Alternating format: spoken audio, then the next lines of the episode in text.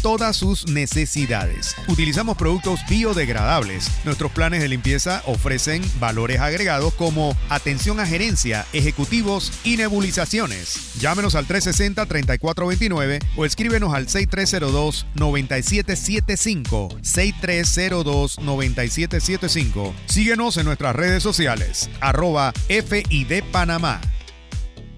Las opiniones vertidas en este programa son responsabilidad de cada uno de sus participantes y no de esta empresa radial.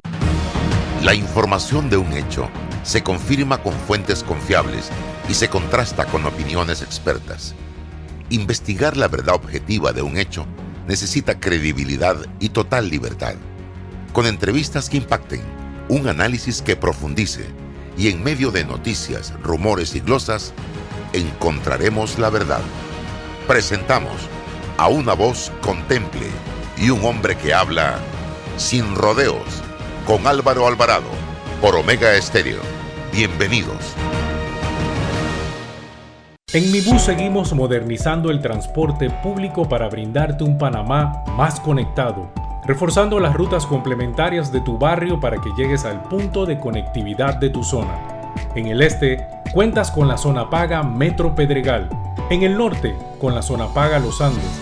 Y en el centro, con la zona paga 5 de Mayo, en donde tendrás rutas troncales y corredores de alta frecuencia. Y así, puedes trasladarte de una forma más rápida y segura. Sigue avanzando en tu viaje realizando el transporte gratuito y aprovecha todos los beneficios en tiempo y dinero. Y recuerda, no bajes la guardia contra la COVID-19. Al viajar con nosotros, usa tu mascarilla, pantalla facial y gel alcoholado. Mi bus, la gente que mueve a Panamá. Entra a Fantastic Casino que tiene para ti los económicos.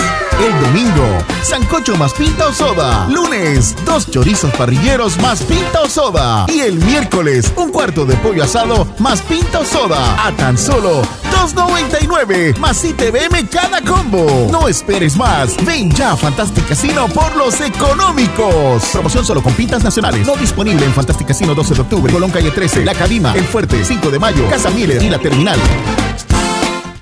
Un país se construye con la firme visión de que las decisiones de hoy serán el legado del mañana. Y 200 años después, conmemoramos a toda una generación que logró la libertad de nuestro territorio patrio.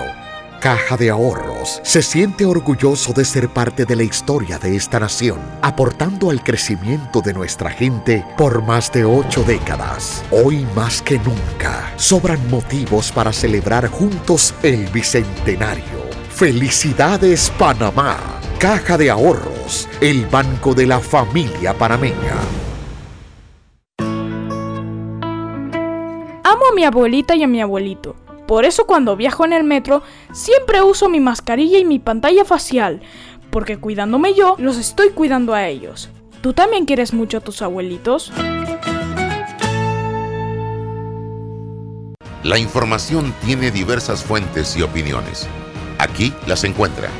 Está escuchando Sin Rodeos con Álvaro Alvarado.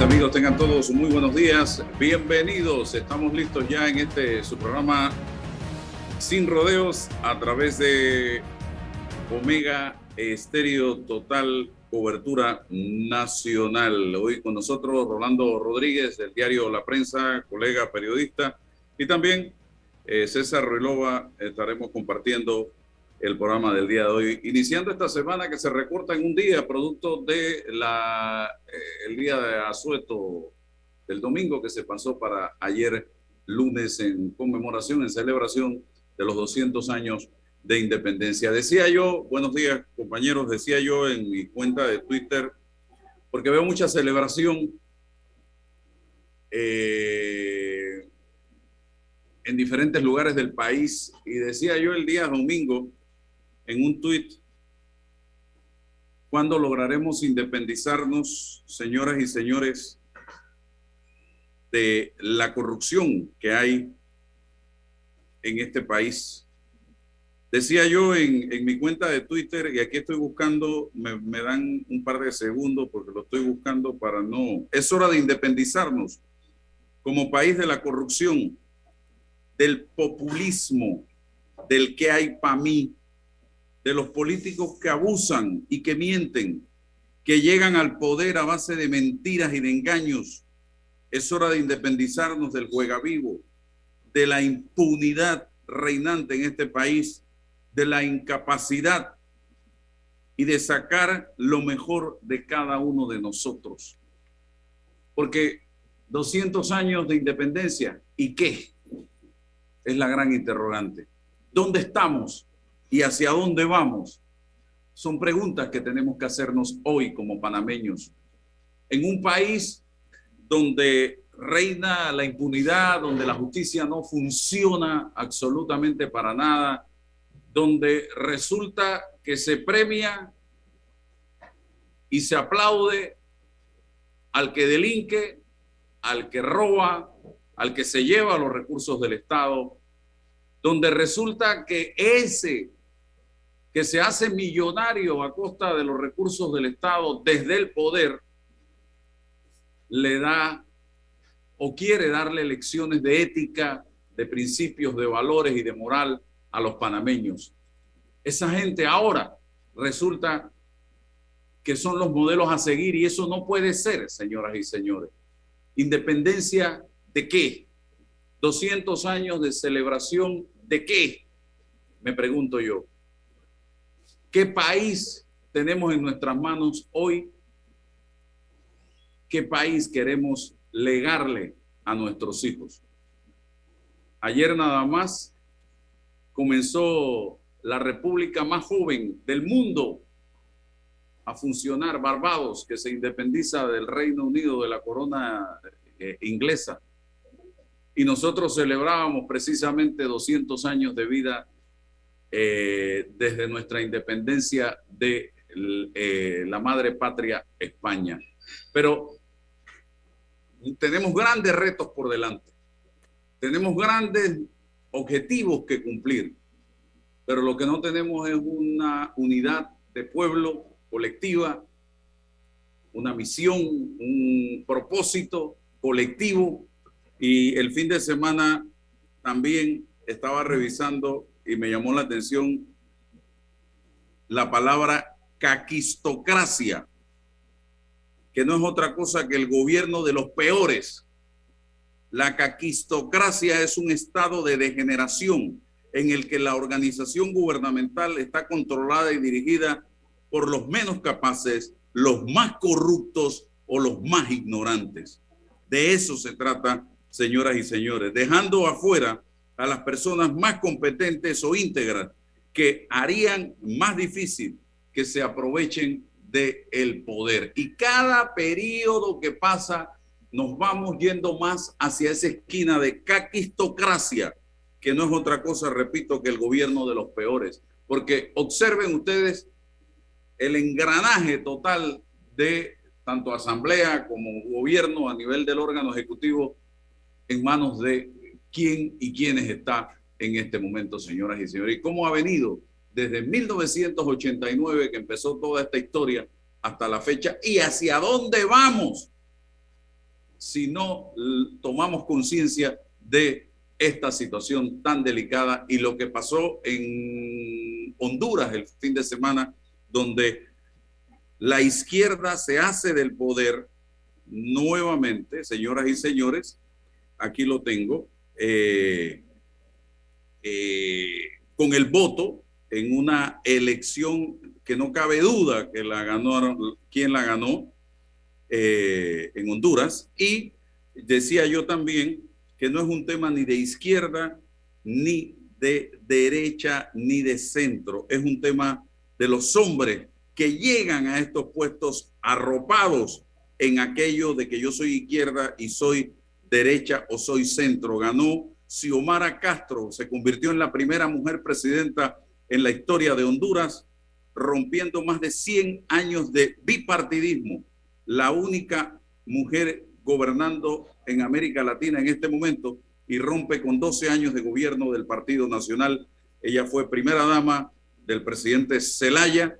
Ayer recibió la felicitación del de, señor Nicolás Maduro y eso llamó la atención. A mí no me preocupa en lo más mínimo si es izquierda, si es centro, si es derecha, si son gente decente, si es gente que ama el país, si es gente que quiere echar adelante con decencia, con honestidad, perfecto, porque hemos tenido gobiernos que se dicen de izquierda y son los más corruptos y los más dictadores.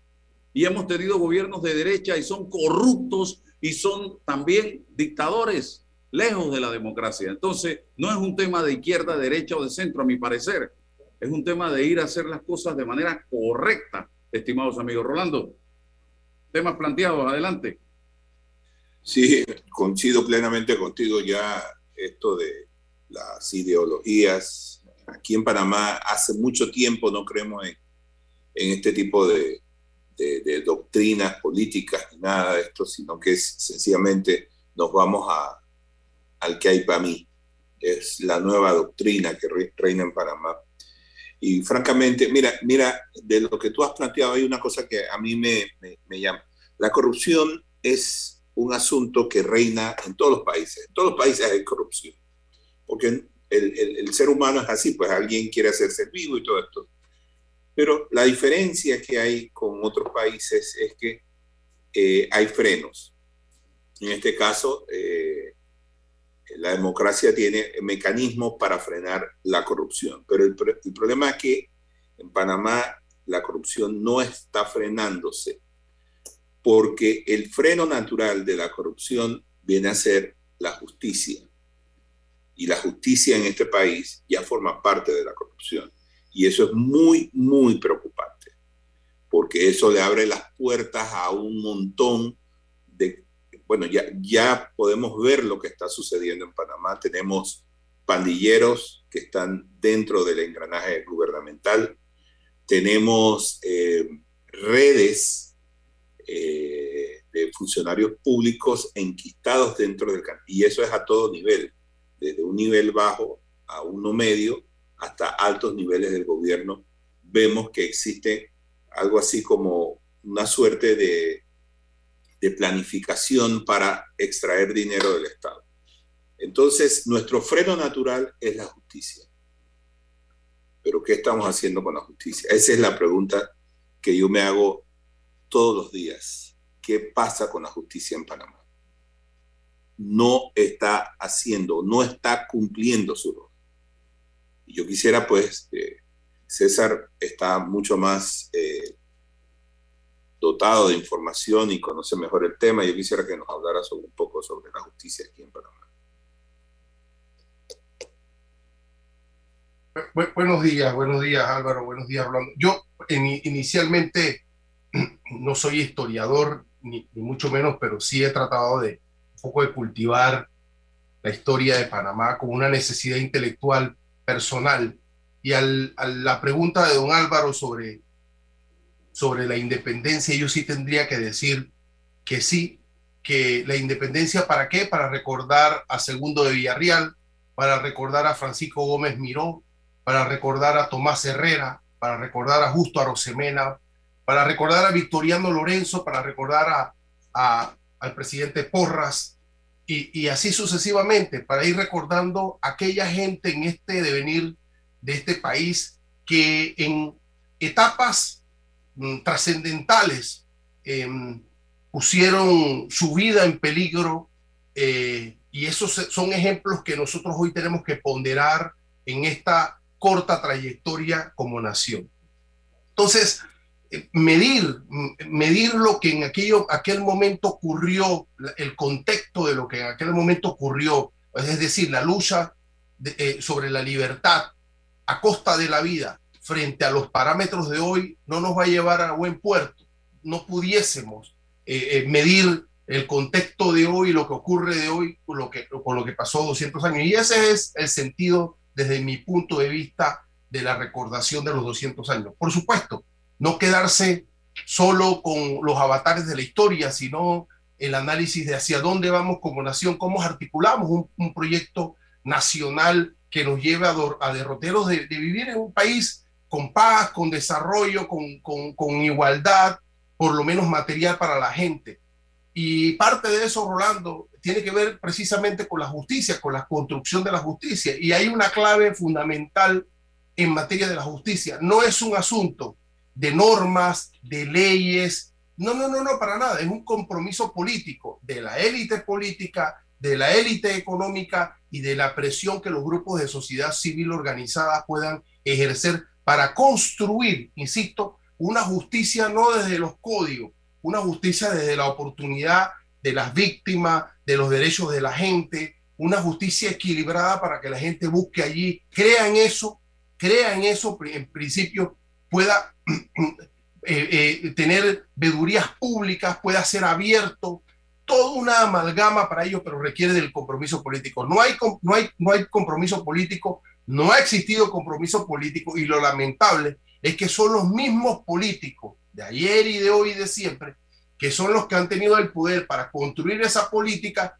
y entonces nos dicen que no hay independencia. ¿Cómo va a haber independencia cuando ellos en la, en la cuota parte de construcción de ellos han hecho lo propio? Nombrar gente, mediar estructura para que respondan a sus intereses políticos y económicos. Es un compromiso entre la élite política, entre la sociedad civil y entre el país organizado. La búsqueda de esa construcción para la paz y buscar un Panamá del siglo XXI.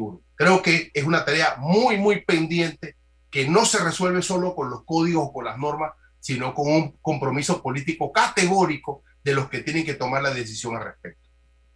César, yo, yo, yo coincido plenamente, pero también con, eh, veo un fenómeno, tú no percibes que hay un cansancio, un hartazgo de la sociedad, gente que ya sencillamente dice, ¿sabes? Ya yo no sigo, estoy, voy a colgar los guantes, yo no voy a meterme más en lío. Es decir, no, tú no sientes eso en la sociedad respecto a la justicia y a muchas otras situaciones que se están dando dentro del país. Sí, y, es, claro, pero ¿qué está pasando? Fíjate, Rolando, que nosotros atendemos a, los temas de alto perfil, ¿ya? Y, vemos, vemos la punta arriba y no sabemos qué está pasando en la base y por qué está pasando en la base. Porque, porque los casos de alto perfil sí eh, no, nos preocupan, pero en la base todos los días hay investigaciones, todos los días hay, hay circunstancias que, dependen, que requieren de esa manifestación de la justicia. Y, y, es que el mismo aparataje, la misma fábrica de justicia está, está desgastada, no hay liderazgo para, para poder reformarlo. Mira que todo se reforma, el Ejecutivo se reforma, el, Ministerio de la Presidencia pasa secretarías para otra parte, tú ves que el Parlamento eh, busca más presupuesto. ¿Y qué pasa con el aparataje de la justicia? E, e, ese aparataje no se autoconstituye, depende de la voluntad política, porque no es solo el tema del alto perfil, sino es todo cuántos procesos y cuántas investigaciones, y no solamente penal, la gente que tiene su patrimonio, que vaya a presentar una demanda, cuando tiene respuesta? Cuando en los países europeos hay un, hay un espacio de tiempo, dice, si en dos años la jurisdicción no se pronuncia, no emite una sentencia, el Estado es responsable por la falta de justicia. O sea, llegar a esos niveles de respuesta de justicia es lo que nosotros tenemos que atender. Insisto, pero nos, nos monopol todo, todo el debate está monopolizado en uno, dos casos, tres casos que son importantes porque son bandera. Pero la justicia es más que eso, requiere más auxilio que eso. Y hay gente buena en, en, tanto en la fiscalía y en el órgano judicial, pero nadie las mira, nadie las atiende. o sea, entonces se requiere, insisto, de una reingeniería institucional grande, profunda, eh, de compromisos profundos hacia allá, reformarla desde la base para resolver los problemas de alto perfil, pero para resolver la justicia doméstica, de, que si a alguien presenta una demanda y no se le responde en 5 o 7 años, no, lo arruinamos, ¿entiendes? Lo arruinamos, no resolvemos un problema. Entonces, tenemos que mirar todo el aparataje y pienso que, que no hemos atendido eso desde hace años. Venimos rezagados años, años luz. Insisto, cuando en otros países hay estándares para resolver en sentencias los temas, eh, eh nosotros hemos estado involucrados en procesos larguísimos, larguísimos. Y uno dice, bueno, vamos a tener que remediar con conciliaciones y con tal, primero que no hay seguridad, primero que hay letargos, hay problemas fundamentales que requieren, insisto, del auxilio pronto de todos. Sí, son demasiadas puertas, ¿no? yo pienso que el tema es integral, evidentemente. La justicia es mucho más que los casos de alto perfil. Pero si tú no mandas mensajes altos y claros, contundentes, con el mazo, verticales, desde los casos de alto perfil, abajo, te imaginas lo que está pasando. Eh, nada más veía yo el fin de semana eh, hace dos días, específicamente sábado creo que fue, o domingo, un tweet y, también un post en Instagram y en Twitter de el expresidente de la República, el innombrable, donde decía, esta es la juez que a todo le dice no, responde directo a una magistrada sacan la foto de la jueza. Y le voy a decir lo que dice el texto. Y responde directo a una magistrada. Gente así que se vende contra unos, lo hace contra otros. No saco unos que le pidieron en NB y la iban, debe ser New Business. No sacó, debe ser, dicen no saco, no sacó unos que le pidieron en NB, debe ser New Business, y le iban y la iban a votar. Lo hizo y regreso, debe ser y regresó. Super pillada, lleva diciendo no en 100% y todo lo consulta con cero criterio legal y constitucional. Ahora igual hará después 2024 porque tendrá tantas demandas que ya le vienen por su pleno desconocimiento y obediencia servil. La queremos.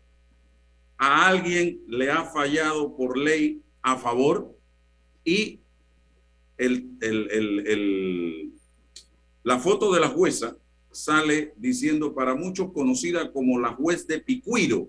Este juzgado 18, hoy juzgado tercero de descarga penal, no existía antes del 2016 fue creado durante el gobierno de Varela y misteriosamente se le fue asignado todos los casos de alto perfil violando lo que dice el artículo 1944 el Código Judicial que exige que el juzgado está creado previamente a los hechos debatidos. Valoisa Martínez, ha aceptado eso a pesar de saber que la ley lo prohíbe. Esto yo lo veo como un mensaje a la juez, te veo en el 2024 te queremos en el 2024. Yo no sé si así, Rolando y César, se puede administrar justicia, intimidando, mandando mensajes a los administradores de justicia. Yo, yo, yo no sé, pero yo creo que esto no es correcto. Permíteme, eh, mañana yo tengo casos en, en, los tribunales, mañana yo voy a sacar un tuit y le voy a decir a los jueces, fiscales y magistrados, como no hagan esto, nos vemos ¿Esto qué es? ¿Así es la justicia? Bueno, eh, eh, Rolando, permíteme. Eh, no, no, la, la, la, justicia está ahí, fíjate. Y, y, para mí, la juez está ahí. O sea, ella no ha hecho nada.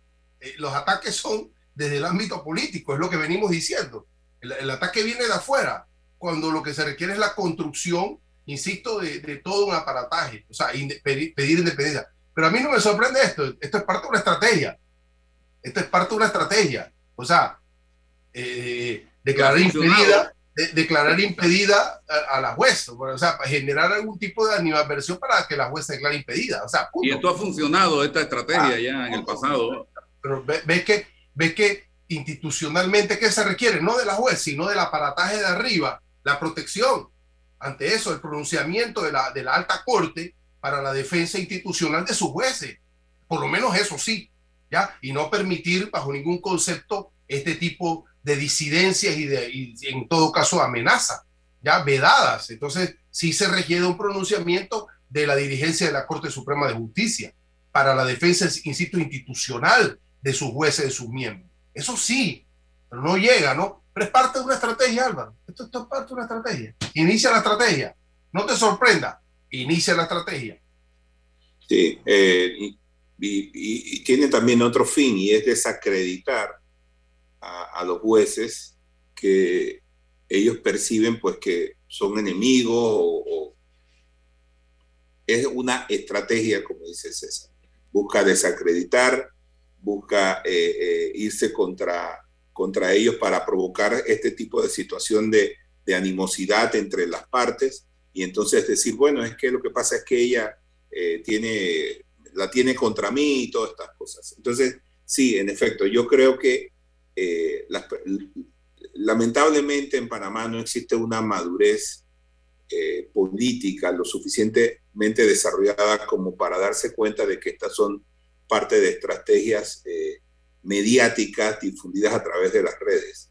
Y no, yo estoy seguro que detrás de él vendrán muchos más con las mismas eh, argumentos, con, con, los mismos ataques para desacreditar y, así provocar pues esto, cualquiera que sea el escenario. Fíjate que eh, este personaje se la pasó diciendo durante todo el juicio que aquí en Panamá no había justicia, que estaba vendida,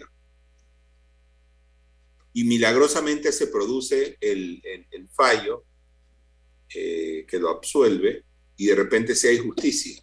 O sea, la justicia tiene que amoldarse a los deseos de este señor para entonces saber si es correcta o no. Mientras no esté fuera de ese molde, entonces todo lo que huela a justicia pues está fuera del ámbito de la decencia según sus criterios. Entonces, es un ataque sistemático a la justicia y yo veo que la Corte Suprema de Justicia, el órgano judicial en su, eh, eh, completamente, no toma cartas en este asunto.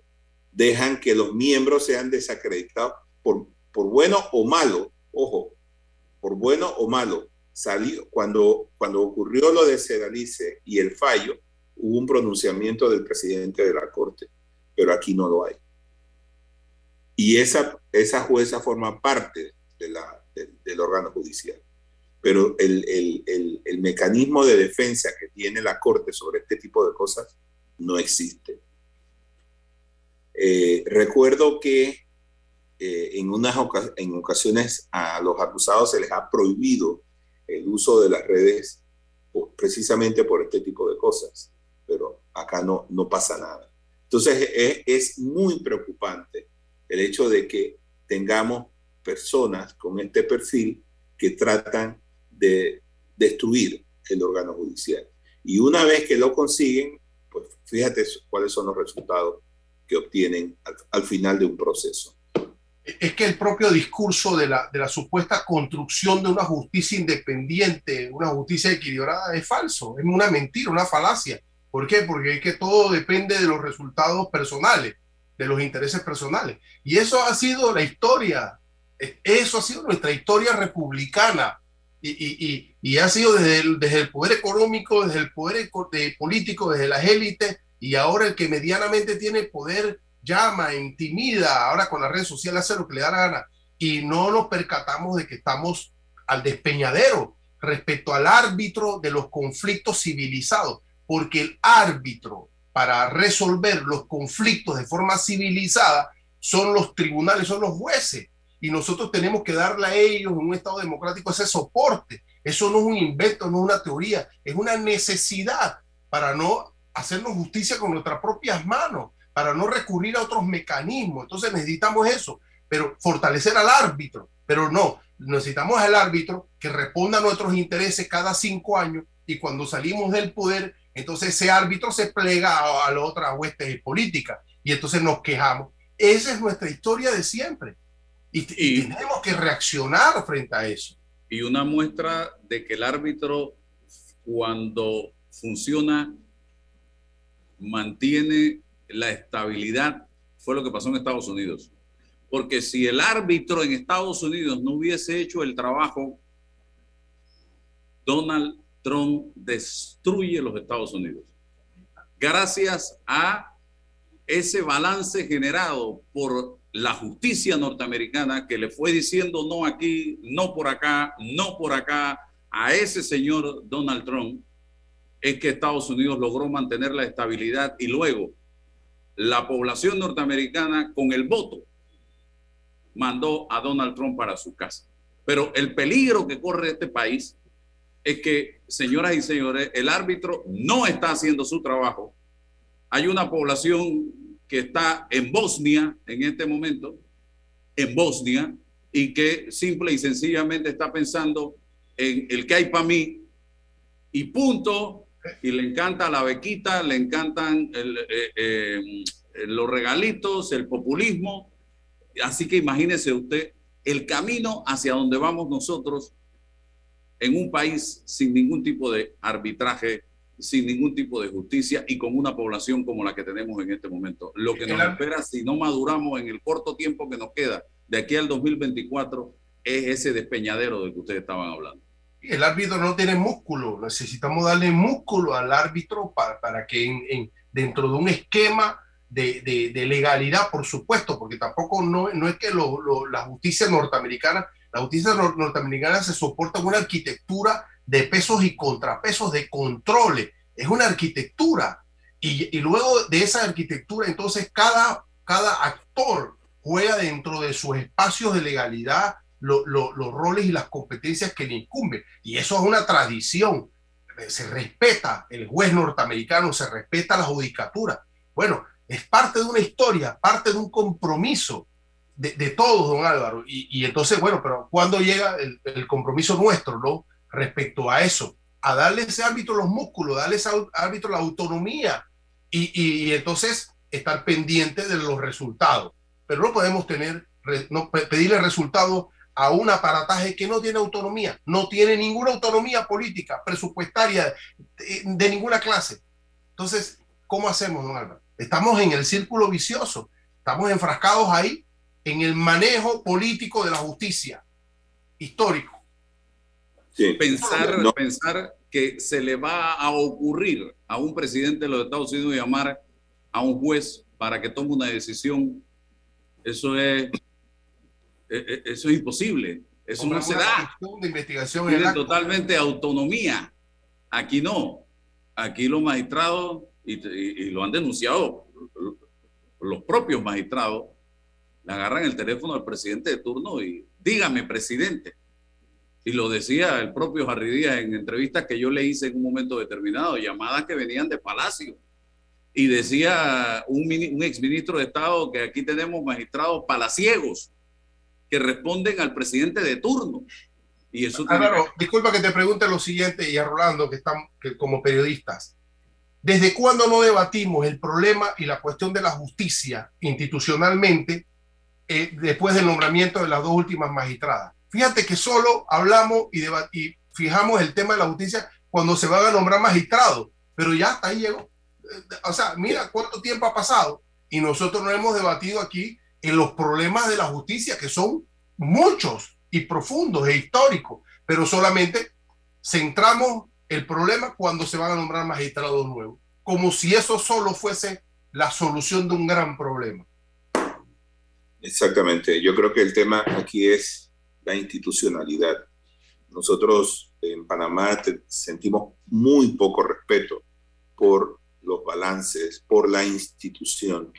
Aquí la institucionalidad la dicta el funcionario que está de turno y es a su manera. No existen esos contrapesos que metiste la pata, te tengo que sacar.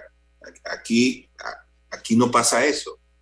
Fíjate, tenemos el, muchísimos casos. Yo hace unos meses atrás estaba mirando unos documentos y me di cuenta de, lo mal que estamos. O sea, había, eh, estos documentos decían que habían audiencias que habían sido programadas eh, hace dos años. hace dos años se tomó la decisión de hacer una audiencia en el 2024. O sea, te, das cuenta de, que un, un, un juicio puede durar solamente entre el, entre el cierre del proceso investigativo y la audiencia cuatro años. O sea, eso es gravísimo. Yo no te estoy hablando de un caso de alto perfil, estoy hablando de, casos de, como tú los describes, César, de, de allá abajo donde la gente... Entonces, una persona que está detenida durante cuatro o cinco años y es declarada inocente, ¿qué, qué tipo de, justicia recibió? No recibió nada. La, la, la, la, justicia quedó en deuda con ese hombre, con esa persona. Entonces aquí tenemos un, un severo problema con la justicia. Y lo que me, me, me, parece lamentable es que los diputados, perdón, los magistrados son de esos funcionarios eh, que están en la élite de poder presentar ante la Asamblea Nacional proyectos de ley para mejorar muchos aspectos del órgano judicial y no lo hacen. Tienen iniciativa parlamentaria y no la ejercen.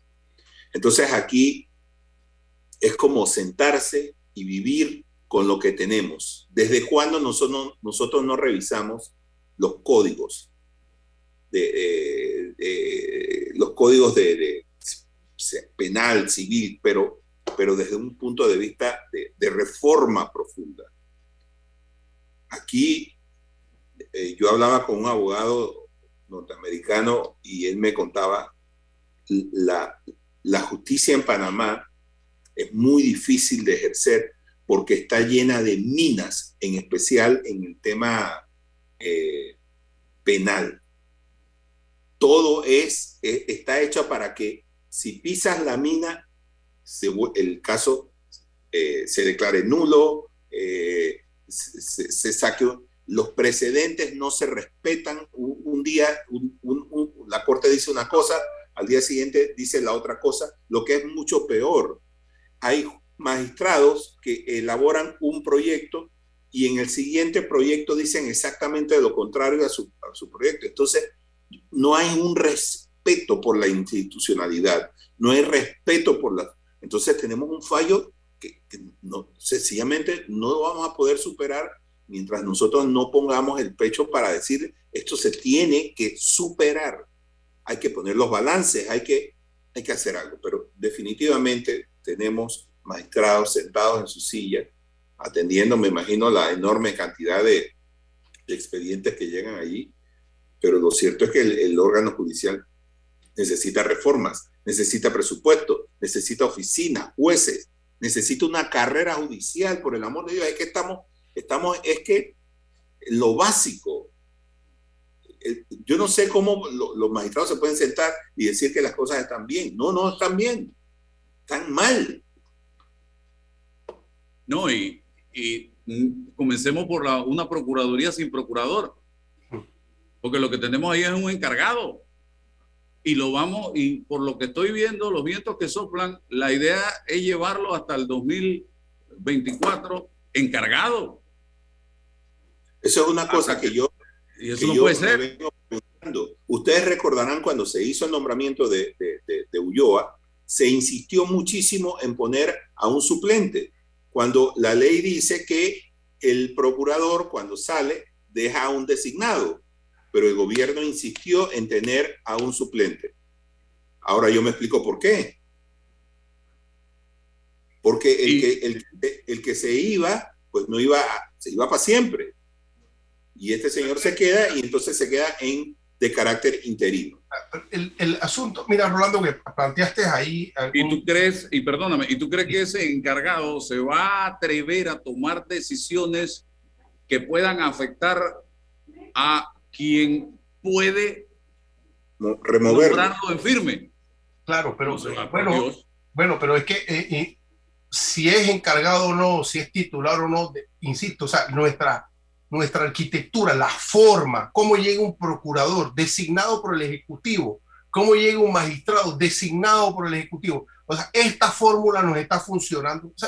esas son las preguntas fundamentales si estas fórmulas nos están funcionando frente al tema de la independencia de ese magistrado, de ese procurador, del poder político, del poder económico. O sea, ¿nos está o no está funcionando? ¿Tenemos o no tenemos una justicia independiente? Creo que no.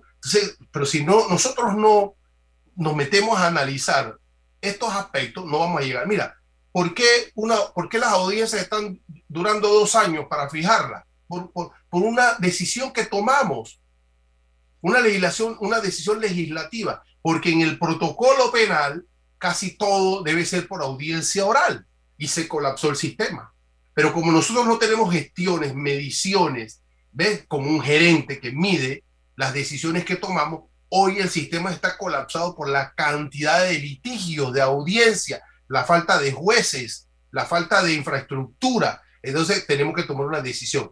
¿En qué sentido? O ampliamos más el aparataje con más jueces, con más tribunales, porque la, la litigiosidad aumentó, o sencillamente hacemos una reforma legislativa para bajar la dosis de audiencia y entonces así evitar lo que nos está pasando. Pero no pasa ni uno ni lo otro, porque insisto, no solamente depende de lo que los magistrados pidan, sino de la voluntad política, porque ahí está el billete. El que paga las cuentas es el que decide lo que va a ocurrir. Entonces, no, no va a ningún puerto una, una reforma de esta desde el, desde el aparataje judicial si no tiene el soporte de económico y la voluntad política para que pase en el Parlamento. Y se requiere de esa armonización, de esa arquitectura, porque los efectos son funestos. Lo pagamos nosotros, que no tenemos una justicia pronta, rápida e independiente, porque dependemos de esa voluntad política. Acá, No, no- no debatimos eso. eh, también ya que tengo otra entrevista, o tengo una entrevista en breve, eh, quiero compartirles dos cosas. Lo primero, eh, he estado recibiendo, me decía Rolando, confirmándome la información, eh, el, el hecho denuncias de que se han estado registrando constantes, y esto es una cuestión de hace rato ya, fluctuaciones y apagones en el interior de la República. Y este fin de semana, que mucha gente se fue al interior, eh, no escapamos a esta situación. Y hay algo que deteriora, que daña los equipos en casa, eh, eléctricos y electrodomésticos, son estos apagones y estas fluctuaciones de voltaje. Y lo otro, la sanción, el comunicado lo tengo aquí, eh, a la alcaldía de Boquete, dice Minsa, debido al evidente incumplimiento de medidas de bioseguridad detectadas por el equipo regional del Ministerio de Salud dentro de las actividades que se desarrollaron este 28 de noviembre en el distrito de Boquete, la alcaldía de este distrito será sancionada con multa de 5 mil dólares. Esta decisión debidamente documentada por los funcionarios que ejecutaron los operativos de verificación tiene fundamento en el decreto ejecutivo 852 del 29 de septiembre del 2021 que establece las reglamentaciones sobre las cuales se permite la realización de actividades concurridas en las que se congregue un importante número de personas, empleando específicamente el artículo 13 que señala la contravención a las disposiciones contenidas en este decreto ejecutivo serán sancionadas por la autoridad de acuerdo a su competencia. Yo no voy a cuestionar la decisión como tal, porque si es por la salud de la gente, perfecto, pero seamos equilibrados y seamos equitativos, porque aquí hemos estado viendo que aquí se sanciona selectivamente y en base al criterio de X o Y autoridad. Aquí hemos visto fiestas en diferentes lugares del país de todo tipo que no, nadie se da por enterado y nadie anda con mascarilla y todo el mundo anda abrazado y bailando y ce- celebrando, saltando y brincando. Sin embargo, aquí llegaron a la alcaldía de Boquete, alcalde, cambio democrático, y le metieron una sanción de 5 mil dólares. Si vamos a hacer o- o hacer cumplir la ley, hagámosla cumplir con todo el mundo, pero no de esta manera selectiva en que se está haciendo, señoras y señores, porque eso manda un pésimo mensaje y así es que se ha venido administrando la ley durante esta pandemia en este país. Ah, si tú eres de este grupo, no hay ningún problema. Nos damos, no nos damos por enterados, pero si eres del otro grupo, te caemos. Eso no puede ser.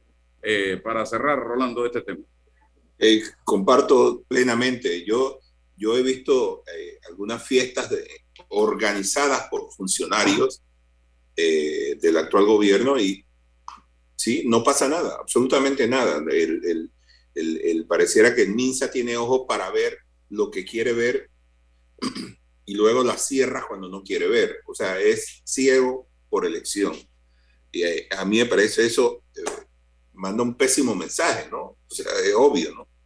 Y en cuanto al tema de los apagones, sí, yo sufro mucho eso. Eh, yo he tenido que incluso hacer una, una, una instalación de un equipo que eh, no es barato para poder mantener las fluctuaciones en, en, un nivel donde ya no me estropee los aparatos eléctricos que tengo en casa. yo he sufrido ya dos o tres pérdidas de televisores precisamente por esto. Ayer mismo, justamente, en, el lapso de dos horas se fue la luz entre, creo que tres veces, y esto yo no veo que el ente regulador esté haciendo absolutamente nada para solucionar los problemas de este tipo que sufren los usuarios en el interior del país. Esto genera pérdidas, genera eh, eh, problemas eh, para, para, muchas empresas que tienen que hacer costosas inversiones para mantener el, el flujo plantas, eh, porque esto generalmente eh, ocurre uno detrás del otro. Eh, como te decía, pues en el lapso de dos horas hubo tres apagones.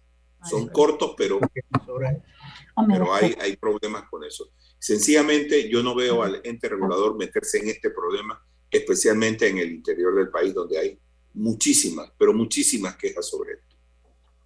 Definitivamente, eh, nosotros en, en, casa y aquí en el negocio tuvimos que invertir también en equipos para regular el voltaje, para proteger nuestros electrodomésticos, porque esto era constante, constante el problema de las fluctuaciones de voltaje. Y acá en la capital, imagínense para el interior, que es el doble del problema que se presenta acá en la capital. Así que, y la Autoridad de Servicios Públicos, eh, como usted dice, don Rolando, no la veo metiéndose en este tema. Brian Dominici de la Caja de Ahorros está con nosotros en la mañana de hoy. Eh, y hace poco veíamos precisamente eh, un acto donde estaba la Caja de Ahorros, su gerente general y la Autoridad de Innovación Gubernamental eh, me gustaría saber un poquito eh, más de este acto, de este convenio interinstitucional que se firma entre ambas instituciones eh, recientemente. Bienvenido, Brian. Muchas gracias, Álvaro. Sí, bueno, hace apenas unos 10 días, efectivamente, firmamos un convenio con la AIG en donde la Caja de Ahorros entra a ser el banco que respalda Em, la iniciativa eh, promovida por ellos, en donde inicialmente eh, se tiene la cédula como un medio de pago para las personas que reciben estas transferencias monetarias condicionadas del gobierno. Entonces ahora entra eh, la caja de ahorros, como quien dice, a este ecosistema y lo vamos a ampliar con más comercios y con más alternativas de pago, siempre orientado a que más panameños puedan disfrutar de estas transferencias monetarias y de la facilidad que le vamos a ofrecer para el ahorro. Dentro de estas transferencias, no todo debe ser gastado en los comercios. Entonces, al entrar caja de ahorro en esto, se amplía el panorama y se promueve el ahorro. ¿Qué tipo de pagos, de transacciones se podrán efectuar a raíz de esta iniciativa, Brian?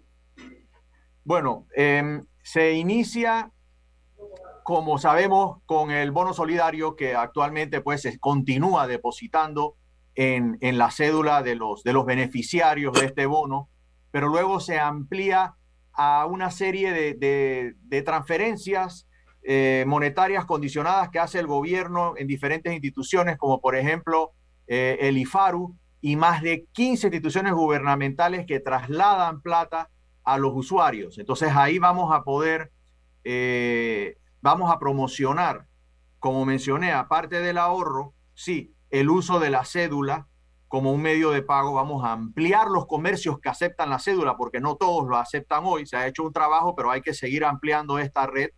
También vamos a eh, proporcionar una billetera electrónica, lo que le da al usuario facilidades de eh, retirar dinero, de ingresar más dinero, eh, también una tarjeta débito con una marca internacional reconocida, ya cuando el, beneficiario pues quisiera de alguna manera eh, ser un poco más, eh, vamos a llamar, moderno y comprar algo por internet con esa tarjeta, lo va a poder hacer o quizás en un punto de venta. Entonces lo que estamos creando es como un, que le llamamos así, un, un ecosistema digital para lograr una mayor inclusión financiera de los panameños beneficiarios de estas transferencias que les hace el gobierno. La importancia de esto para el país, porque no solamente para la Caja de Ahorro y sus clientes. Sí, totalmente. Este, esto va a ayudar definitivamente a la, a la reactivación económica. Eh, el, el, gobierno va a ahorrar una cantidad de dinero importante porque hoy todavía muchas de, esas, de estos dineros que el gobierno entrega al pueblo, eh, pues se entregan haciendo una fila. Este, lo cual eh, tiene un costo mucho mayor que si se hace digitalmente a esta plataforma. Entonces nosotros poco a poco, iniciando en este año que ya viene, 2022, vamos a ir incorporando más elementos a la plataforma, tratando de que todo sea digital y asimismo digitalmente el beneficiario pueda abrir una cuenta en caja de ahorros y dejar parte de su beneficio monetario que el gobierno le está entregando para ahorrar. Hemos visto cómo con el pasar de estos dos o tres años la caja de ahorro ha ido eh, copiando modelos importantes de la banca privada, a pesar de ser un banco del Estado. Y hoy la caja de ahorro está en la calle compitiendo de tú a tú con eh, los bancos privados. Háblame un poco de esto. Sí, así mismo es Álvaro. Nosotros hemos ido modernizando en esta administración y, también en administraciones anteriores, hemos ido digitalizando el banco. Nosotros ahora tenemos eh, facilidades que, compiten con cualquier banco privado. Eh, por ejemplo, nuestra transferencia monetaria de una, en donde nosotros, todos nuestros cuentavientes que cuentan con un celular y con la banca en línea pueden transferirse dinero solamente poniendo el número de celular. Eso lo tienen pocos bancos en Panamá. Eh, eh, y, la caja de ahorros es uno de esos bancos que tiene este sistema. Entonces, poco a poco hemos ido adaptándonos, hemos cambiado nuestro sistema de trámites eh, hipotecarios, ahora lo hacemos muchísimo más rápido, hemos modernizado nuestra banca en línea, ahora tenemos el, famoso token, pues todos los que han usado banca en línea saben que tienen que tener un token que va cambiando cada minuto. En algunos bancos ese token tienes que salir de la aplicación, ir a buscar el número, copiarlo y traerlo acá. En, la banca en línea de caja de ahorros, en el móvil, ya está incorporado el token, tal cual lo tienen algunos bancos privados también, pero no todos. Entonces, lo que, lo que queremos decir con esto, y como tú bien mencionas, es que hemos ido poco a poco avanzando, cerrando la brecha tecnológica y ya nos podemos comparar a, algunos bancos privados, todo con el objetivo de seguir siendo el banco de la familia panameña, dando el mejor servicio posible. Gracias, Brian, por estar con nosotros eh, en la mañana de hoy, hablándonos de temas positivos e importantes para el país. Que tengas excelente día de la Caja de Ahorros. Gracias, Álvaro. Gracias a ustedes. Gracias. Bien, seguimos acá. Eh, vamos al cambio comercial y regresamos para las reflexiones finales del programa Sin Rodeos. Bueno, me voy a comer con una estrella. Mmm. Espérate, ¿y tu esposa sabe? Claro, ella sabe que la estrella del sabor es American Star. Y por eso en la casa comemos delicioso. American Star, el tasajo, jamón, chorizos y embutidos más suaves, económicos y con el sabor que le gusta a todos. ¡Oh! ¿Me invitas a conocer esa estrella? Busca la estrella roja y azul American Star, la estrella de tu cocina. Haz tu vida más fácil con De Una, de Caja de Ahorros. La nueva facilidad para enviar y recibir dinero de celular a celular a uno o varios usuarios. Crea colectas para compartir gastos de cumpleaños, viajes, bautizos o cualquier actividad que estés organizando con amigos o familiares. Descarga ya el app Banca Móvil y actívate de una. Caja de Ahorros, el banco de la familia parameña. Así es Panamá. un lugar donde cada amanecer es una nueva oportunidad de empezar. Este es el momento de seguir adelante, trabajando con empeño, creyendo en nuestro país y apoyando a nuestra gente. ¡Viva Panamá! Panama Ports Company.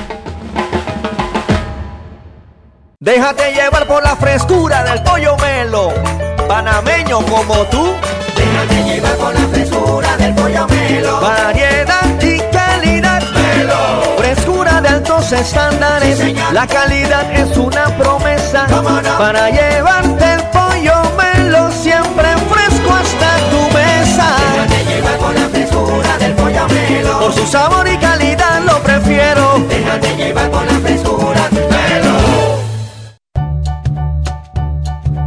Yo no sabía, pero les voy a contar que los trenes del Metro de Panamá los limpian en cada viaje para que todos vayamos más seguros y evitemos contagios. Imagínense, o sea, lo limpian para mí. Amo los paseos en el metro. En Mi Bus seguimos modernizando el transporte público para brindarte un Panamá más conectado, reforzando las rutas complementarias de tu barrio para que llegues al punto de conectividad de tu zona. En el este, cuentas con la zona paga Metro Pedregal. En el norte, con la zona paga Los Andes. Y en el centro, con la zona paga 5 de Mayo, en donde tendrás rutas troncales y corredores de alta frecuencia. Y así, puedes trasladarte de una forma más rápida y segura. Sigue avanzando en tu viaje realizando el transporte gratuito y aprovecha todos los beneficios en tiempo y dinero. Y recuerda, no bajes la guardia contra la COVID-19. Al viajar con nosotros, usa tu mascarilla, pantalla facial y gel alcoholado. Mi bus, la gente que mueve a Panamá. ¿Sabías que la concesión de Cobre Panamá abarca 13.000 hectáreas, de las cuales se van a desarrollar escalonadamente 5.900 y se van a reforestar 10.475 hectáreas? Cobre Panamá es la empresa con el mayor programa de reforestación del país. Desde el 2011 hasta la fecha ya se han reforestado 3.120 hectáreas. ¡Qué gran compromiso! Cobre Panamá, estamos transformando vidas.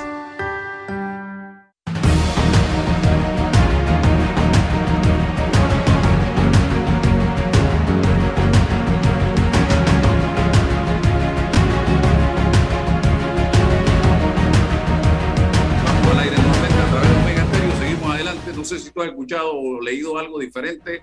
Eh, eh, y también leí, Rolando y César, que eh, ya hay dos empresas, Pfizer y creo que es Johnson, que están trabajando en el tema para ver si la vacuna de ambas empresas no es tan efectiva, entonces estudiar la posibilidad de generar vacunas que puedan combatir esta eh, nueva variante, pero no hay nada de lo que en este momento tener que alarmarse. En efecto, yo he leído todos los, eh, todas las recomendaciones que se hacen hasta este momento son esperar, esperar a que la comunidad científica eh, nos pueda decir qué tan peligroso es, qué tan contagioso puede ser eh, si las vacunas sirven o no sirven. Hay un compás de espera porque todo eso eh, eh, tiene que analizarse, tiene que estudiarse y hasta ahora pues es muy prematuro hablar sobre eso. Y por ello también sería recomendable que pongamos en Panamá pausas ¿no? en, actividades a futuro hasta que no se conozca precisamente las características de este, de este nuevo virus, de, este, de esta nueva variante. Eh, por ejemplo, eso que pide el, el, alcalde de Boquete de hacer un desfile de Navidad, eso es una decisión que no se puede tomar en este momento, dado que no sabemos qué tan contagiosa puede ser.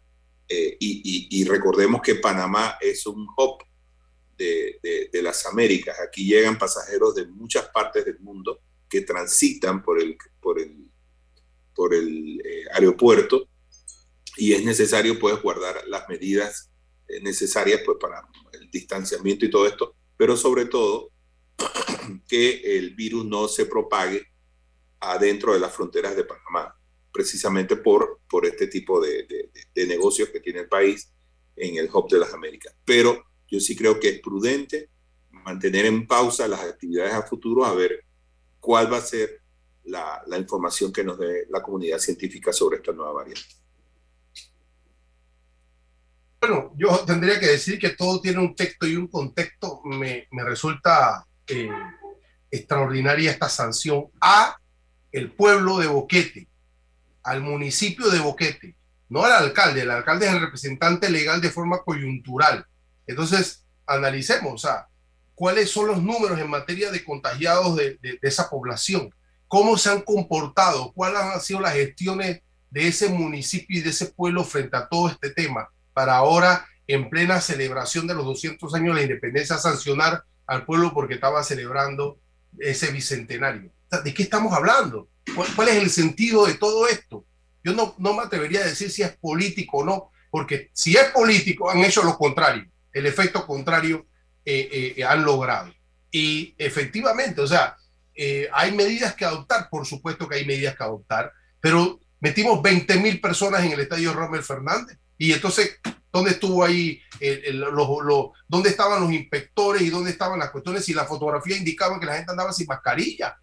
Entonces, ¿de qué estamos hablando nosotros aquí? Esto es una hipocresía, punto, hipocresía total. Entonces, pero bueno, si es político, el efecto yo pienso que ha sido totalmente contrario. Correcto. ahí está clarito. Mejor comparación se daña. Así que eh, nuestro respeto, nuestro saludo para el pueblo de Boquete. Eh, y bueno, a ver en qué queda esta decisión del Ministerio de Salud. Se nos acabó el tiempo, Rolando y César. A todos gracias por la atención dispensada. Si Dios nos permite, nos vemos mañana. Hasta mañana. La información de un hecho se confirma con fuentes confiables y se contrasta con opiniones expertas. Investigar la verdad objetiva de un hecho necesita credibilidad y total libertad. Con entrevistas que impacten, un análisis que profundice y en medio de noticias, rumores y glosas, encontraremos la verdad. Presentamos a una voz contemple y un hombre que habla sin rodeos con Álvaro Alvarado por Omega Estéreo. Gracias por su sintonía.